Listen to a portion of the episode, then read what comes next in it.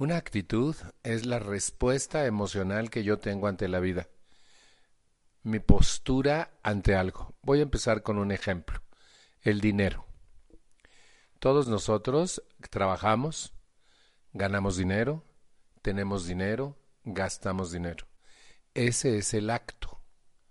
Pero ¿qué actitud asumo ante el dinero?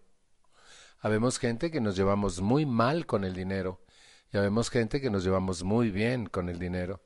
Entonces, aunque el dinero exista, aunque el dinero está, ¿eh? aunque yo trabaje y tenga un ingreso, finalmente puede ser que sufra por dinero, me angustie por dinero, me desespere por dinero. Esa es la actitud, porque el dinero ahí está, mi trabajo ahí está, mi esfuerzo ahí está, mis gastos ahí están, pero peleo con el dinero o por el dinero con alguien. O eh, me desespero con el dinero o sueño con tener más o eh, asumo actitudes como me ahorco solito. No sé si conocen gente que se ahorca con las tarjetas, que las jinetea, ¿sí? Entonces, por ejemplo, con esta tarjeta, este mes pago esta otra y el mes que entra con esta pago esta otra y eso es hacerme tonto porque finalmente sigo teniendo la misma deuda, nomás que hago que un banco le pague a otro banco y el mes siguiente a la inversa me estoy haciendo absurdamente tonto porque finalmente es una actitud eh, que me ahorca a mí mismo. O por ejemplo, eh, gasto más de lo que ingresa.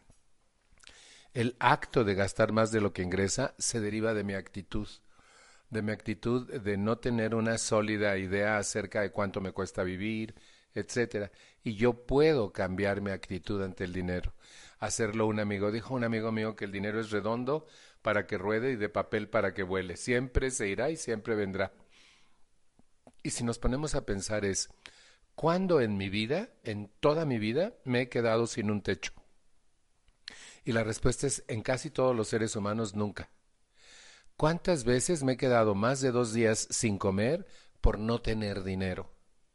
Y es bien paradójico que las gentes que hemos comido toda la vida tengamos conflicto de relación con el dinero. Ese es un acto y una actitud. Ahí hay una gran, gran diferencia. Y puedo cambiar mi actitud ante el dinero y hacerlo mi amigo. Por ejemplo, cuidarlo. Puedo hacer un montón de cosas.